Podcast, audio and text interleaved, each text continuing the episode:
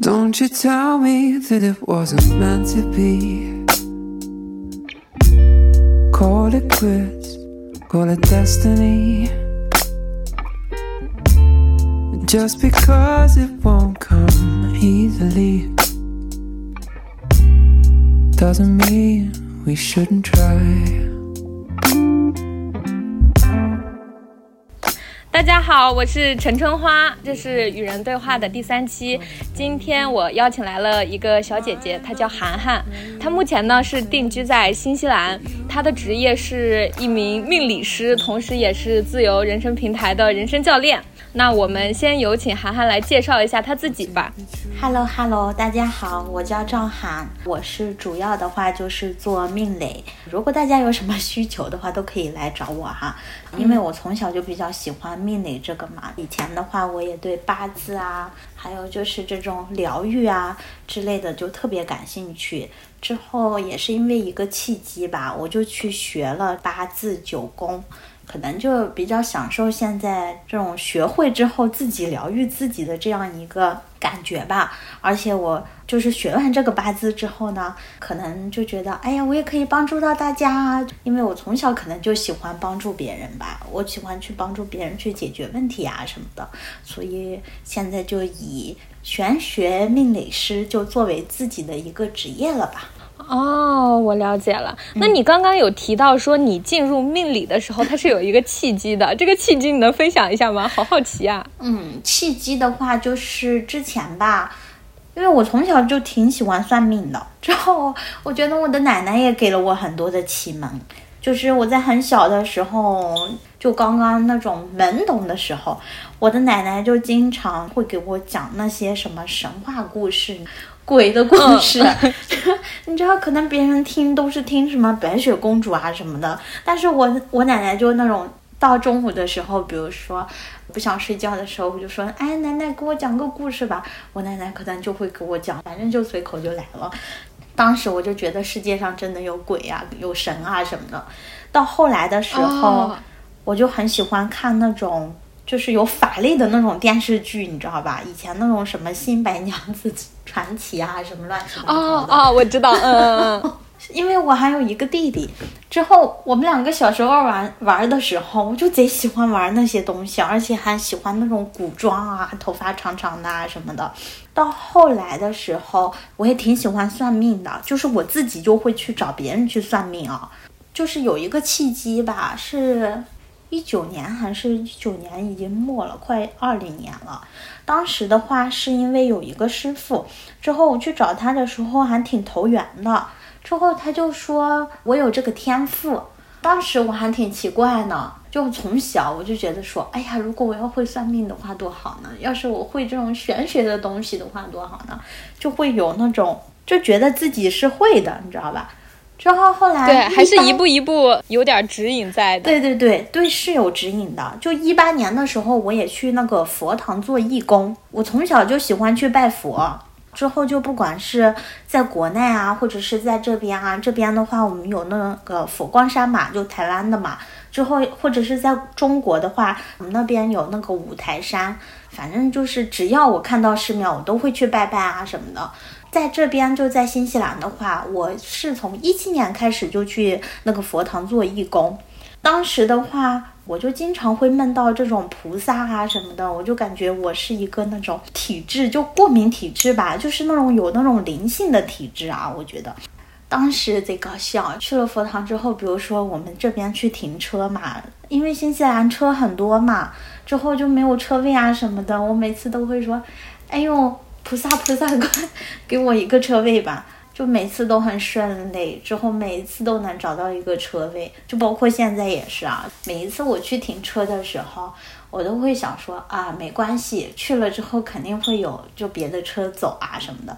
结果真的是每次去了之后，真的有车出来，那我正好就停进去了。哦，感觉你这一波显化，就是每次停车的这一波显化都非常的丝滑，就从来都不会出错的那种感觉。啊，就反正就每次去停车，我都觉得我不担心，就不怕没有车位啊什么的。只要转一圈，一定会有车位出来，就挺神奇的。对，就这种事情上，我感觉你的嗯信念越坚定，越没有那种怀疑的话，你就越容易得到。我觉得是，可能你的内心就是要比较纯真吧，在这一点上，可能那可能对于不懂的。或者是人家可能就不信这个的话，就会觉得说你真的是，就可能会在搞那些，呃，我明白，你懂吗？我理解，我理解。嗯，是的。我想问，那你刚刚有提到说你学了这一块之后，有开始进行自我疗愈，那这种部分能细细的说一下吗？因为我还蛮感兴趣的。就一八年的时候吧，其实因为我当时吧已经快毕业了，当时其实我有一个选择嘛，那我是继续留在新西兰呢，还是回国呢？但是后来呢，因为我去佛堂做义工啊，我就觉得挺开心的，我我挺高兴的。之后就可能因为毕业的时候吧，呃，一些关于毕业的问题啊，就没有回得去。后来的时候，我大学毕业之后就开始找工作嘛。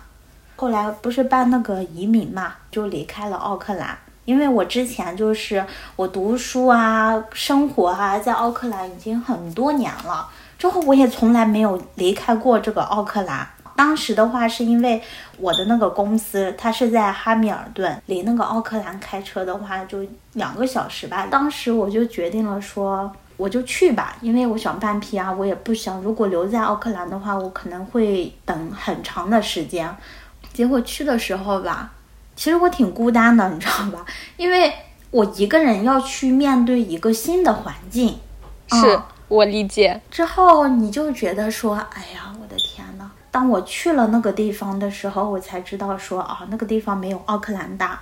之后我也没有朋友，就完全没有一个可以支持我的人，真的是从那里又要重新开始的感觉。哇，当时嗯就是嗯我会有那种很大的无助感跟孤独感。后来我去那边去工作的时候，因为我没出去那个地方的时候，我可能就是会有幻想啊，幻想说，哎呀，这个公司应该挺好的吧，怎么的？结果我去了的时候，发现他们的 sales 就不太给力。我自己做的呢是关于那个 IT 的工作嘛，如果他 sales 不太给力的话，他跑不回业务的话，那这个公司的这个利润的话就有问题嘛，对吧？也回不来的。对嗯对对，所以当时我就做了两个工作，就是第一个我要做我自己的 IT 的这部分工作，还有的话，我上午的话呢，我就会跟那个就是那个 sales，我们会一起去跑客户，那个对于我来说就是一个真的挺大的挑战的，而且我去了之后呢，就我感觉他们啊，对我的那种感觉就是有敌意啊什么的，哎呦，我就觉得真的好无助啊，没有办法，那我就必须得自己先自立起来。我就必须要告诉他们我是可以的，就虽然你 sales 不管用，但是我可以通过我自己的努力去跑客户。结果呢，就可能因为我一直在佛堂嘛，内心可能也有一个力量，就告诉我说你是可以的啊。之后去跑客户的话，我还得到了一个很好的结果，跑了好多好多客户，就差不多那个哈密尔顿百分之八十的华人的客户我都跑下来了。之后就都跟他们去签单啊什么的，嗯，反正那个对于我来说好是一个厉害呀！真的是一个很大的一个认可，因为当时我就觉得说，不行，我就得靠我自己了。那种时候就是你越无助的时候，你就越觉得啊，你就得靠自己。哦我第一次才知道说啊，嗯，原来靠自强自立你是可以得到你想要的东西的，这是我第一个成长。而且我觉得当时他那个环境非常适合你去独立成长，因为你确实也没有什么可以依靠的人，你只能依靠自己的内心力量。然后当你发现就是内心在有一个指引的时候，你就更嗯相信这种力量了，你就更嗯相信你自己了。嗯，还有就是，你看我去办 PR 嘛，你不知道这个 PR 什么时候下来，你能做的唯一就是你只能第一做好自己，之后你只能把自己的工作做得很好。如果那个人家移民官来问你问题的时候，你可以对答如流，对吧？这是我唯一可以做的。但其实我还是有焦虑的。你焦虑的点是你不知道这个东西什么时候下来，你也不知道你做的这个结果是好还是坏。我扔下奥克兰的这一切，去到另一个城市，就是你真的是重新开始啊什么的。其实做这些努力，为的就是说你可以在最后努力之后，你拿到那个 PR。但是对于这个拿 PR 这个事情，你又是一个问号。就是这种没有答案的时候，你人生就是会很焦虑哦。那一段时间就是我可能也在做，但是有时候就是我内心还是会很焦虑。我就说这是可以呢，还是不可以呢？但是我每一次，你知道，只要这样的时候，就是那段时间，我就会跑到佛堂去。只要一回佛堂，我的心就是安静的。嗯，二零二零年的话，已经疫情了嘛，我也就不能回佛堂去了哈。之后呢，得到了一个使命，就是说我要去算命。那第一步是什么？你必须先拿到 PR 之后，你先在这个地方先站住脚。但是呢？已经知道说哦，我可能之后我的使命可能就是去算命啊，帮助别人啊，疗愈别人啊，这是我要一个内心真正想做的事情。我知道了这个使命，但是因为现在可能我还要做我需要做的工作，这对于我来说也是一个冲突。哦，明白，嗯嗯嗯。你工作上的还是有一部分课题需要你完结了之后才能去做这样一件事情，它是有一点矛盾的。对，给我的感觉就是那段时间吧，因为当时我已经做好业务了哈，后边的一段路它又是一个迷茫。这种迷茫就是可能内心就你自己想不通。比如说工作的话，就你会想什么时候 PR 才可以下来啊？什么时候我就可以回到奥克兰了？因为我对奥克兰是有依恋的，因为当时我还谈了一个男朋友嘛，他也在奥克兰。从二零年开始吧，到二一年的九月份吧，我一直都是一个很迷惑的阶段。我知道说未来啊，我要去做那个事情，可是我又不知道该怎么做。到了二零二一年，然后我就觉得说，要不我先开始学习八字吧。刚开始学八字的时候挺郁闷的，因为刚开始的时候，你知道，可能我对我自己有点太自信，就觉得说，哎呀，我就有这个天赋啊什么的。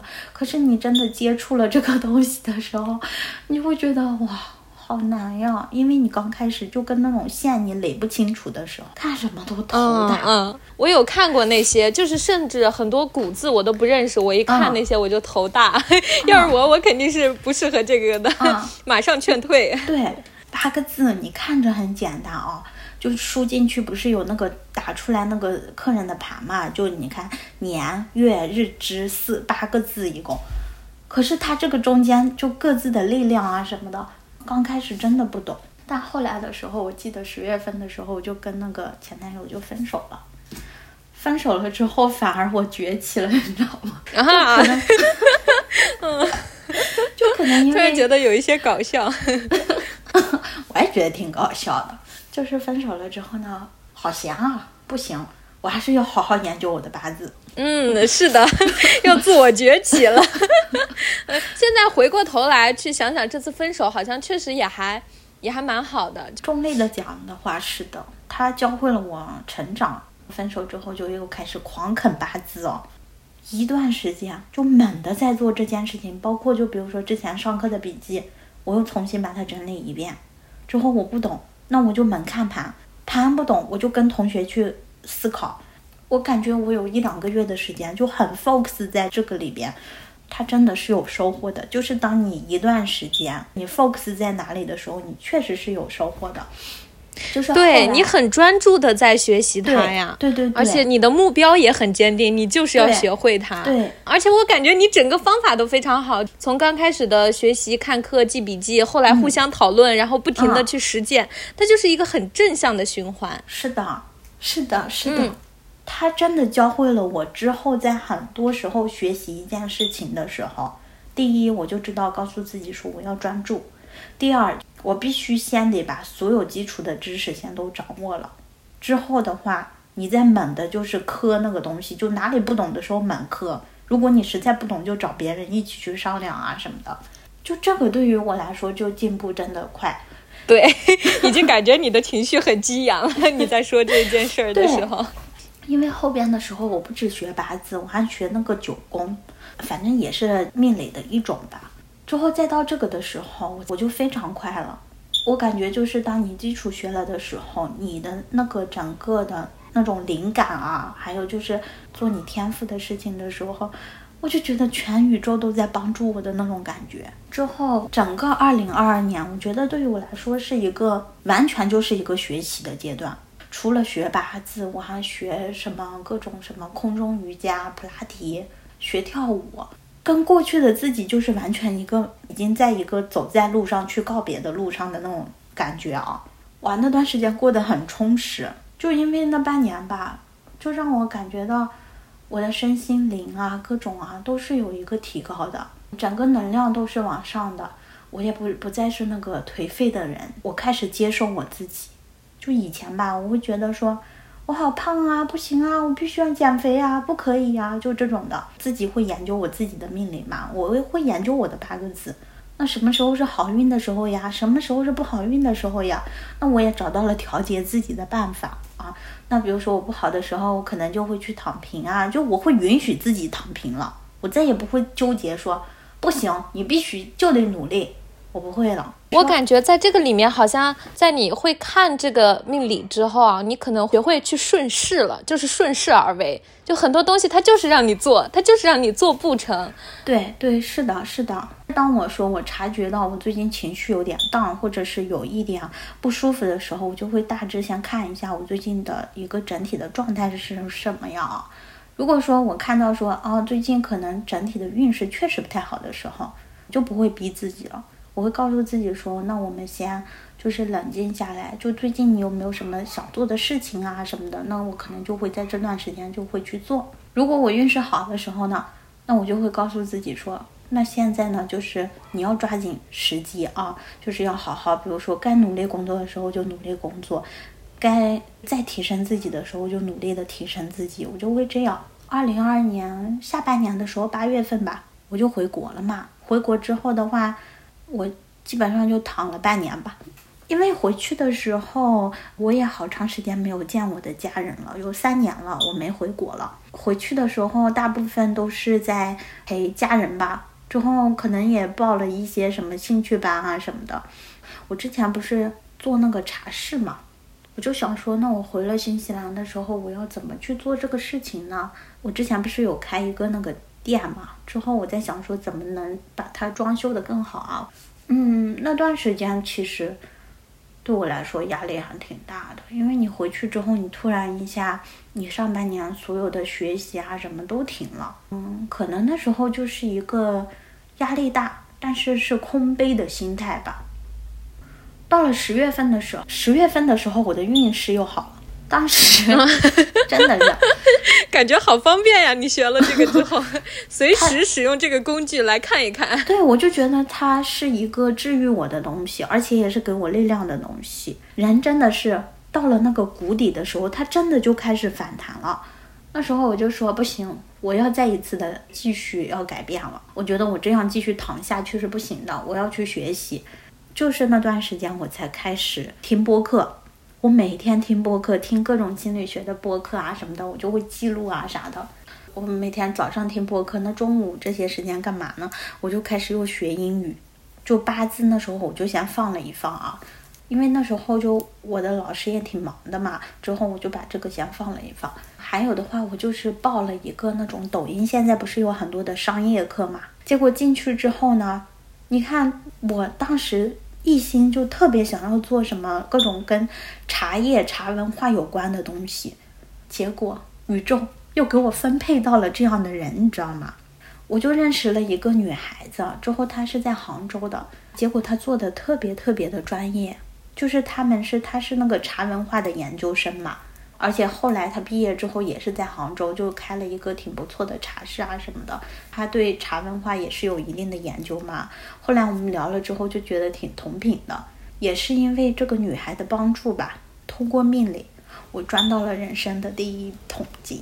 我们两个聊天嘛，啊就聊说啊我的天赋是什么，但是我又想通过茶文化啊什么的，因为我也喜欢茶文化这些嘛，那怎么结合到一起呢？之后他就问我说：“那涵涵，你为什么不自己把这个你喜欢命理这个事情去给他变现呢？那你既然有这样的能力的话，你为什么不能去帮助别人呢？也是因为他的帮助吧，就跟我一起去啊 set up 啊什么的各种啊，包括他帮我会介绍客人来啊什么的。之后我就把就是这个命理开始变现了，人真的是成长的。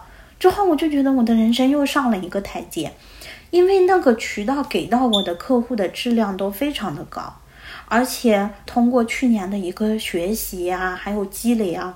我真的是认识到了很多这种商业知识方面的人，而且他们都做得很优秀、很成功。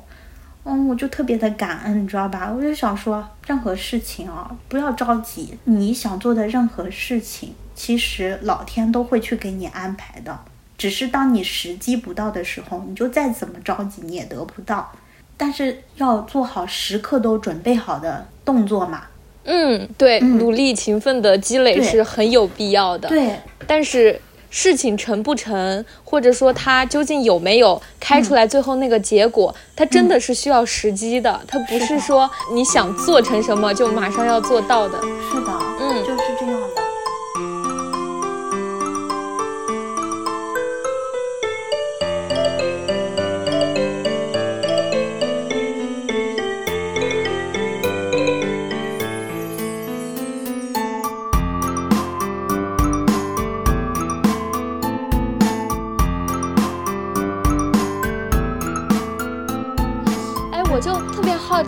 你所说的这个不断的精进自己学习啊，就可能命理这一块我不是很懂，所以我只能作为一个小白来向你提问。因为在我的这个脑库里面，就是命理它是有自己的这样一套，我能算是说它是术数嘛，有这样一套逻辑在的嘛，就是你要去不断的学习它，然后你再通过你给别人看的时候，给到别人一些反馈，是这个样子的吧？嗯，是的，是的，是这样的，因为。八字命理吧，它也跟你的一个想象力非常的有关键有作用哈。当你去做的东西多了，当你学习的多了，就比如说我可能刚学会基础的知识，给我来一个客人的话，我可能给人家客人的反馈是这样的。我们就举说这个人财运的吧，因为我看到什么就会说什么嘛。那我刚开始学的时候，可能只是一个很基础的东西，那我。看到的时候就会说啊，那你最近一段时间财运很好，但是我不知道的是说他这个财运的这个区间是多少，对吧？那财运好，它也有区间的呀。可能你获得一个几千、几万或几十万，那我刚开始是不会的嘛。但是呢，在不断精进的时候，你不断在总结，你不断在体会的时候，越学越深，越向下探索的时候，那可能你再给人家客人看的时候，你会给人家已经缩小到一个范围是多少，就会准确的告诉人家什么的。我就觉得这个是为什么一直去提升，一直去提升。哦，我明白了，就是它会越来越精准，就是随着你经验的积累，对，越来越精准。对。这个经验吧，其实真的包括要学习哦。我觉得学习非常重要。就是你比如说这个，你就算是懂了，你还得不断的向下深挖。为什么现在人家说要生根呢？做命理也一样，就是要去生根，不断的去生根。那我其实我还挺好奇的，就像呃，因为在中国啊，我觉得讲说算命这样一个说法，其实对于很多人来说。他们都不太相信的，因为他们会认为哇，这是什么玄学，这是什么东西啊？而且还有很多人他是持有很鄙夷的那种态度的，就是说你天天搞这些，就是有的没的，会有这样的想法的。那你对这个是怎么看的呢？或者说，那你们家人有没有对你的这个职业是有一些什么样的看法啊？你会不会有一些阻碍这个样子？有啊，就是之前的话当然会有啊。那家人的话就说。你找到一个稳定的工作啊，就是挺好嘛，对吧？那我就会去跟他们谈。你说现在已经是二零二二年了，就是时代也在不断的进步啊。就比如说他们的思想可能觉得说，你找一个稳定的工作啊什么的。可是现在哪有什么稳定之说呢？我觉得现在社会就是给大家的表达都是说，希望你去做你想做的事情。我会去不断的跟他们提这个事情吧，就是虽然他们也会不理解，但是我还是想要告诉他们，我就想要做自己，比如说，我会不断的去跟他们提，那我就喜欢这个东西，那我去做这个的话，我就会觉得内心很开心。可是我去做别的的话，可能我真的就没有那么开心。而且，就算是做工作的话，找一个正式的工作或者怎么地的话，你说现在因为这种疫情啊什么的，整个经济环境都不稳定啊，我的客人也有挺多嘛。我觉得我的客人们大部分，我得到反馈是说，就算他们有正式工作的话，其实他们也挺担心的呀。这种事情真的没有绝对，而且我觉得我长大了，我是一个成人了，我有自己选择要与不要的权利。对，是这样的。而且我觉得其实家长是这样的，就是当你自己在做你自己特别喜欢的事情的时候。你自己是在放光的哎，就是你每天的那个状态都是完全不一样的。它就跟平常做一些很自己不喜欢的工作，然后挣扎于生活的琐碎当中的人呈现出来的状态都是完全不一样的。然后我感觉你的家长也是会感应到这种感觉的。他们他们会感应到的。我觉得，就算他们嘴上说啊，他们不想我怎么的啊怎么的，但是他们真的还是会让我去选择我想过的生活。就包括你说我现在三十岁了，我还没有结婚什么的。如果要是别的家长的话，早就催的不行了。但是我的家长的话，对我真的还是挺宽容的。就是我还是要谢谢我的家长们。嗯，确实也是。但是我觉得三十岁不结婚，嗯，真没啥。当我自己啊，把所有的就是结婚啊、生子啊这一切都排除在外的时候，我觉得我的人生特别的开阔，你知道吗？我再也不以时间维度去衡量我在哪个时间点需要做什么事情了。这不是就 I don't care，对我真的不在乎。然后当我发现我从我心里啊彻底放下了这层障碍之后，嗯，我发现别人他们的话对我。造不成什么威胁了，只要我自己内心不恐惧，我对这件事情非常顺畅的话，对，嗯，我觉得就你讲到这里呢，我也是特别可能有共鸣吧啊。当有人支持你去做自己的时候，就你真的会活得好开心，你不会再觉得说是的 别人的眼光就觉得他们觉得我结婚我就应该结婚，就不是。就比如说我的奶奶，就我去年回去啊，我以为他们会对我催婚啊什么的。一个都没有，在他们的眼里，可能他们还觉得我是小朋友。真的，我的奶奶，我的奶奶是一个超级智慧的奶奶，她会跟我说：“她说没关系，她说你现在没结婚，那是因为你缘分还没有到呢。等你缘分到的时候，你自然会结婚。”她一点都不会催我说你必须得干嘛，必须得干嘛。哦，我就觉得这一点真的好好，而且我的奶奶，在她的眼里，我就是最棒的。他觉得我这么小就这么开启了智慧，他就觉得我好棒哦，就这样你知道吗？所以为什么我可以坚定的去做这个事情？因为在我的奶奶眼里，我就是发光的呀。就包括虽然我爸我妈妈可能他们希望我去找一个工作啊什么的，但是在我做这件事的时候，他们从来没有说你不可以去做。嗯，我觉得这一点真的很好，就是在他们看来说。他们的人生是他们的人生，而我的人生是我自己的人生，就会这样。我就觉得这是给到我很多力量与温暖的地方。嗯嗯，你说着说着，我都 都给我说哭了。嗯，真的太感动了。嗯，真的，这样的家长，我觉得就是太赞了。因为确实每个人都有每个人的命数的，他不是说我们必须要按着这样一套标准去活的。就是很多东西他没到，他就是不来的，你也不强求不来的。嗯，对，这也是为什么我觉得我现在可以说我勇敢的跟别人说啊，我现在是一个玄学命理师，因为我就想做我自己。真的很棒，就像你刚刚说的。当你突破了就是你的家人的那个障碍的时候，就是你看到的东西跟别人看到的东西真的不一样了。是是的，是这样。嗯，所以我还是特别感恩他们吧。嗯，是。哎呦，说到这儿，我突然，我突然就觉得这个疫情它其实带来的改变真的不止一点点。我感觉疫情之后。很多人都应该渐渐能够意识到什么对他们来说是最重要的。可能我觉得都应该开始向往心灵去探索了吧？我想应该是这样的吧，因为我现在接触的圈子的人都是这方面的人，所以我会在想，是不是大家都渐渐渐渐开始有了这样一种意识，认识到可能金钱也不是所有的一切，然后认识到我们可能有再多的钱也买不来我们自己的安定、幸福和快乐。哦，这个也共鸣的哦，真的是。我跟你说，就是从疫情结束之后啊，我以前是一个非常喜欢买那种什么贵的东西啊、奢侈品啊之类的人，可能包括我之前还戴这种很贵的项链啊什么的。通过我们就前段时间吧，就可能上那个人生教练啊什么的，也包括我前期的这种什么各种命理啊什么的，反正有一个积淀吧啊。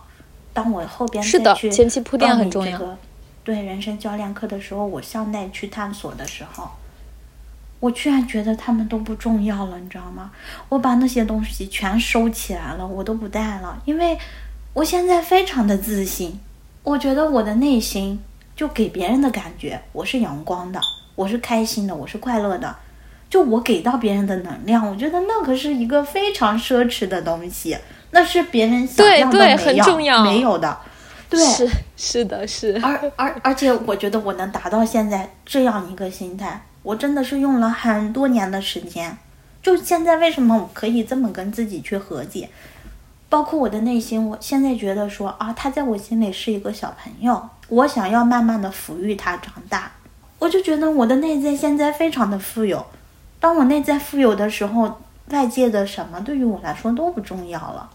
就突然一下，你知道吧？就是那种哇，你就压力也没有了，也不能说完全没有啊。那你对自己，比如说进步啊什么的，还是有要求的嘛。但是对于物质这方面，它的标准真的没有再那么高了。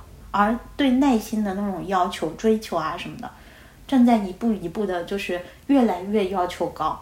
这是我最近一个收获，就我开始慢慢的跟自己自洽了。嗯，很棒的一个改变呀，而且就是要渐渐去找到自己的那个内在小孩儿，然后嗯。把曾经可能没有好好对待自己的嗯那个部分，给他好好治愈一下，然后疗愈一下，让自己的那个内在小孩儿再好好的去长一遍。对，嗯，我也是，就是今年吧，今年你看我又慢慢的哇，我又找寻到了内心的这股力量，我就觉得，就现在我的自信是我给我自己的，就那种感觉嗯超嗯级棒。对，很富足，一点儿都不担心外界的一些得失，因为你的力量完全的源自于你的内在。对，嗯，就是那种感觉，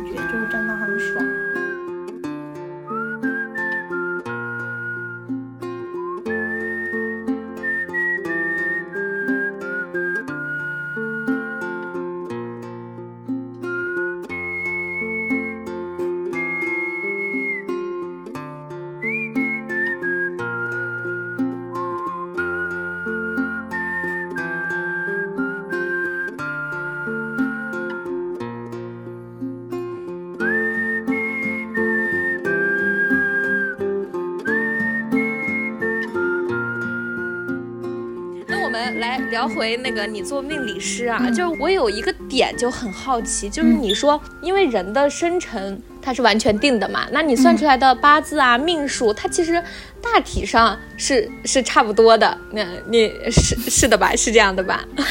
你是说每个人吗？还是说什么？对呀、就是每个人的命数嘛。命数是指，比如就比如说，呃，就是 人从这个盘上面，就是你们看的这个盘上面，它嗯大体一生的这种运势啊，它是不是都差不多的呀？按照人一生的这个轨迹去看的话，嗯我不知道你想表达的是说，一个人，比如说他命里应该是什么样的，可能他就定好了是什么样的，就没办法去改变。你是要表达这个吗？对，是，我就想问，是不是可以去改变的呢？因为也有很多人讲到说，那你可以去通过什么修心啊、修自己啊，去改变自己的命运嘛。呃，我觉得首先命是不可以改的啊，命是绝对改不了的。但是呢，命是什么？命就是我们的那个八个字是命，但是运又是什么呢？就是每一个人都有十年的大运，就看你这个大运里边要怎么去选择。那如果说你一直都在修行，你一直都没有那种什么各种的贪嗔痴啊什么的，你的运如果有改变的话，那你一定会有改变，因为命是定死的，你的运是改变的呀。人家说你要去修行啊，去做什么呀？就包括我们最近看的那个金刚的那个那本书啊，什么是冥印呢？那冥印就是说。跟因果一样的，当你在做给一个事情种了一个好的因的时候，那你得到的果一定是一个好的果子。那比如说这十年的运，在做判断的时候，它就会影响你，可能你就种了很多不好的因，所以你在这十年里边结的果，可能真的就是那个不好的果，或者是说你在前一世的时候，可能你种了一些不好的因。之后可能在这十年的时候，它就显现出了那个不好的果。那我们怎么来？就是我明白就是我们怎么来去把这种不好的因啊，可能就是小范围的可以给它去改变呢？那我们唯有就是说修心，做善事，就不要做一些不符合道德标准的事情。当你把你日常的小事都去做好的时候，那你的果就一定不会太难看。就我经常会这样比喻啊，我们的那个命就像一辆车，就你固定好的。嗯。比如说，有的人的车呢，人家就是一个超级豪华的跑车；有的人的车呢，可能就是一个他出生给他的就是一个很烂的车，或者是说一个很残缺啊，可能破破烂烂的车，对吧？运呢，就像每一条不同的路，就算一个好车，如果他开车开到一个。坑坑洼洼的这种路上的时候，当他怎么开的时候，那这个车它是不是也会有毛病呢？就有可能他在半路的时候就卡壳了，或者是说可能那跑车可能在好路上的时候，它可以蹭一下过去，但是它在这种七七八八的这种路上的时候，它是不是就不能再跟以前一样歘一下开就开过去了？嗯，那你说我们算命是为了什么呀？算命其实就是为了，当我们知道说啊，我现在开的这条路是一个好路的时候，那我就会好好开车，我就会加速加油门，我就会专注的往前开，对吧？蹭一下可能就过去了。但是当我在遇到就是这种很坑坑洼洼的路的时候，那我是不是就要小心一点了？我就要把车速要放慢一点了。我就要注意呢，我就要非常非常的注意这一段路，我要怎么把它平稳的开过去呢？就算是你看哈，嗯，就算我们开了就是命，我们就是就是一个破车，但是，嗯，当我们走在一个很好的路上的时候，你开在好路上的时候，当你知道说这个是好运的时候，那我是不是我也能，就算我开着一个不好的车，我也能享受说在这一段路上。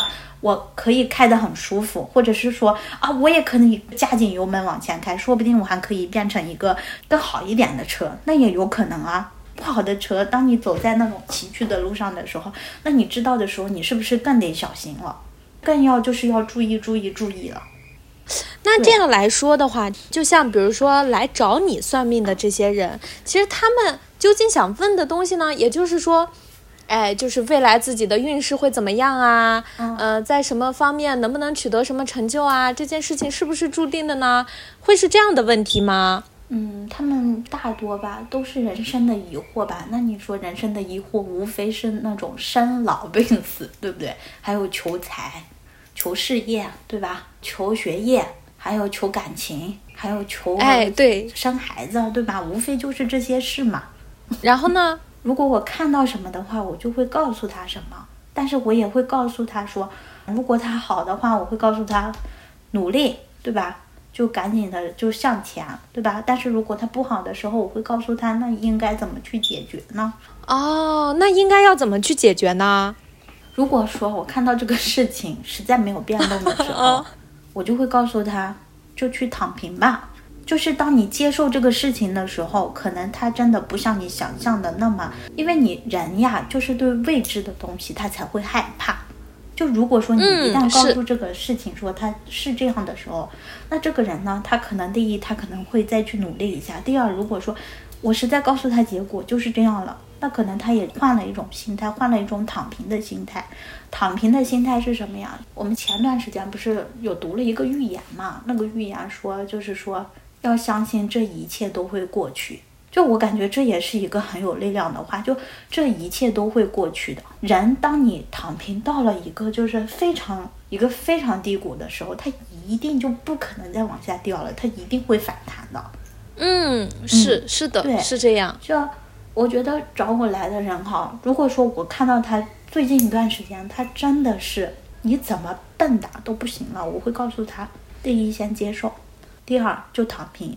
我会告诉他，可能会去说啊，这一段时间，要么你就出去去玩一玩，去走一走。那比如说，那我就是看到他这几天就破财，那我会告诉他，主动的去破，主动的去把钱花出去。如果他实在太痛苦了，但是我看到他在学习的那个宫位，那我会告诉他说，要么你就转移注意力，就不要在这个事情上继续这么纠结内耗，你就去学习。八字是有很多，就是你可以通过解决去解决的。就比如说，我们就讲一个这个偏印吧，好吧？偏印的话呢，就有两个意思。第一个的话就是说，你可以去学习；第二个的话呢，也代表就是说，你最近有一个事情可能就很固执啊，就钻牛角尖，你很难受。那如果说你把所有的专注点都放在这种负面的这一个上，那你肯定就越钻牛角尖越痛苦。但是我告诉你说，这个有一个解决办法，你可以把这个心思，你看看最近有没有什么想学的东西，你可以去学一下，说不定还有些收获，同时你也不会那么痛苦。就你把这个力量给它转换掉，转换成正向的，那他可能就真的没有那么痛苦了，因为他把所有的这种 focus 的点都专注到了去学习上。就可能他就不会那么痛苦了，就是肯定，那你内心痛苦还是会有，但是就他会逐渐、逐渐、逐渐的减少。嗯，我明白。嗯，天哪，好神奇啊！那我还有一个问题啊，就是因为现在很多年轻人找算命啊，大家都会去算一个，说什么叫做正缘，就去问说那个正缘究竟在什么时间点出现？那你对这个是怎么看的呢？他真的是有这样一个正缘吗？我也并不一定觉得这个正缘它就一定是好的。啊，对，嗯。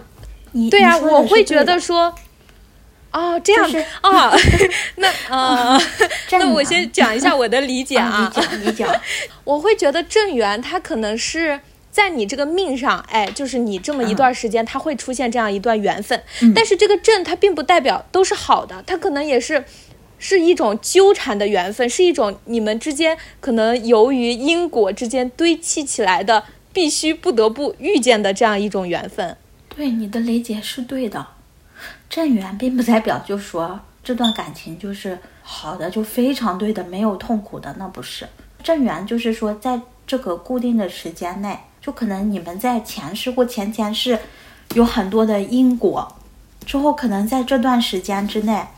你们去做上一个因现在种的果，你知道吗？就是他们再去做这个果，而不是正缘，就是哇，那个就非常对的人啊什么的。嗯，这个理解就太片面了。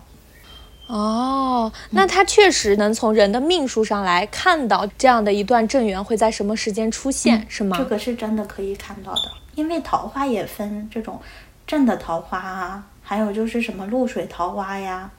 就桃花也分很多的，还有烂桃花。那如果哎，就比如像说我今天找你算了，哎，就算出来说，呃，我可能会遇到一个烂桃花，那我其实是可以有效的把它避掉的吧？就是 通过我自己，因为我有意识了嘛，我是不是可以知道可能是烂桃花？那我要不要避一下？这个样子是可以的吗？该发生的就一定会发生啊，这样的。啊 哦哦，我觉得该发生的就一定会发生啊。尤其是这种什么桃花什么的，哦、而且不要去随便的去乱攒那种桃花啊什么的。为什么这一世让你去遇到那么多桃花呢？那一定是有一些功课需要你去有原因的。对，就是你要把这个功课去做完，而不应该说你害怕这个就把这些桃花都给它弄掉。对你这样一说，我突然间反应过来，其实如果。呃，我们开的这一辆车是确定的的话，嗯，那我们所要做的就是在这个旅途当中尽情的去享受一切，去体验一切。对，是的，就是当我们知道的时候，因为运其实你说虽然命是定好的，但是我能帮你做的是，在你这个命的上下区间。比如说，那你自己的话，可能你做的是，哎，这个命可能在这里，但是你看不到，你可能做到下边去了。但是我可以给你做到的是，你的命在这里，我可以让你往高拔一拔，你知道吧？让你过得舒服一些。但是我不会承诺人家说，我可以帮你改命，那绝对是骗子。对对，这个世界上没有一个人可以帮另一个人去改命，这种就是违规的，而且这也是违背道的。嗯，对，违道的，是是的，是的。而且我觉得，就是如果你给了别人这样一个承诺的话，其实讲真，你是有一部分去掺和了别人的因呃命数里面的因果的，对，是的这样其实对你自己来说也是不好的。对，是的。哎，那这样讲到的话，那你在给别人给建议的时候，会不会比较谨慎一些？因为很多时候，如果这个建议他不太得当的话，他确实会因为建议，他会去掺和到别人的选择，然后这个选择可能会种下不一样的因果。嗯，我会的，我不会信口开河。首先啊，我觉得命理师必须你看到什么，你就要告诉客人什么啊，这个是必须的。他如何去选择，那是他自己的事情，但是你不可以信口开河。就比如说，人家没有坏到那个地方，你骗人家说坏到那个地方，叫人家来做一些什么东西，我这是违背，就是违背道的。我是命理师，要遵守命理师的规则，就不可以去破坏。就是比如说，人家可能没坏到那里，你告诉人家坏到那里，把人家都吓死了。哦，你应该看到的是人家哪个地方是好的东西，告诉人家要在哪一个地方要去努力专注啊，实现自己的价值，让自己发光发热。我觉得这个是命理师的作用，而不是看到坏的时候给人家说一通，可能并没有那么坏，给人家说的更坏，把人家吓死了，这个是不好的。每个人有希望，他才会活得更好。如果你把他的希望都给泯灭了，那他怎么去好好活着？是是的，因为可能大家每个人性格也不一样，所以你做事情的风格肯定也不一样。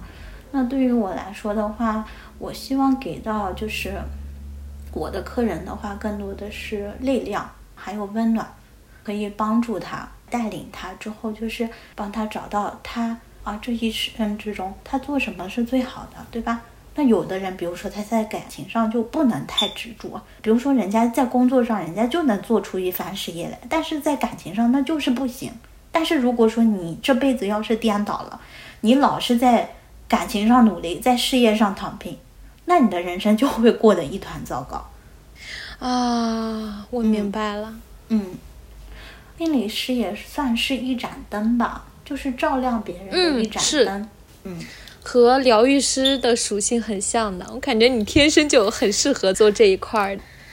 好的，那我感觉我俩聊的差不多了。那现在在节目的结尾啊，我就想让你用几句话去营销一下你自己。如果有幸我的播客，嗯，就是能够被别人听到，可能别人会对命理啊这个方面感兴趣嘛。如果说你们遇到了人生中的卡点。还有遇到人生中的各种的困惑啊，不管是事业上的、感情上的，还有就是家庭上的，就都可以来找我。虽然我做不到说所有的问题都能帮你解决，但是是如果你来找我的话，你一定会对人生，包括就是什么感情、工作、家庭有更多的一个认知，就提升你自己的认知啊，就让你的人生会过得更加容易一点。我会教会你怎么去做，让你的人生会过得容易一点。我还有一句话必须要告诉大家，就是我就是你那个最熟悉的陌生人，遇见我就如同遇见自己。嗯，天哪，听起来好温暖啊！我我可以带你去实现全方位的升级人生，这就是我想对大家说的话。好的，那我在节目的 show notes 里面也会把韩寒的海报，然后放在 show notes 里面。如果对这方面感兴趣的朋友，也可以扫码添加他。那这就是这期播客的全部内容啦，也特别感谢韩寒能做客我的播客。好的，我也谢谢你啊，可以让我有机会到这里来展示一下好的。是我俩之间的互相疗愈啊！我感觉今天这个空间我俩就打得很开，就是想说什么就说什么，感觉非常好。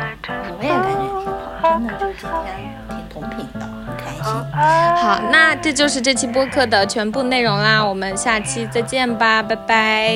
拜拜。看夜色浪漫，流放在窗外，月光在耍赖。只要想到你，就热了起来。必再介怀，万事有好坏，没什么不该。So we can fly. Please don't you leave me alone，还不快准备玫瑰？现如今真情可贵，谁爱着谁，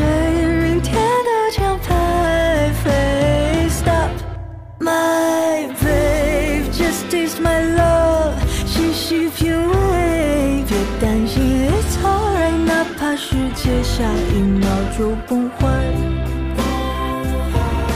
We don't have to say goodbye, just say good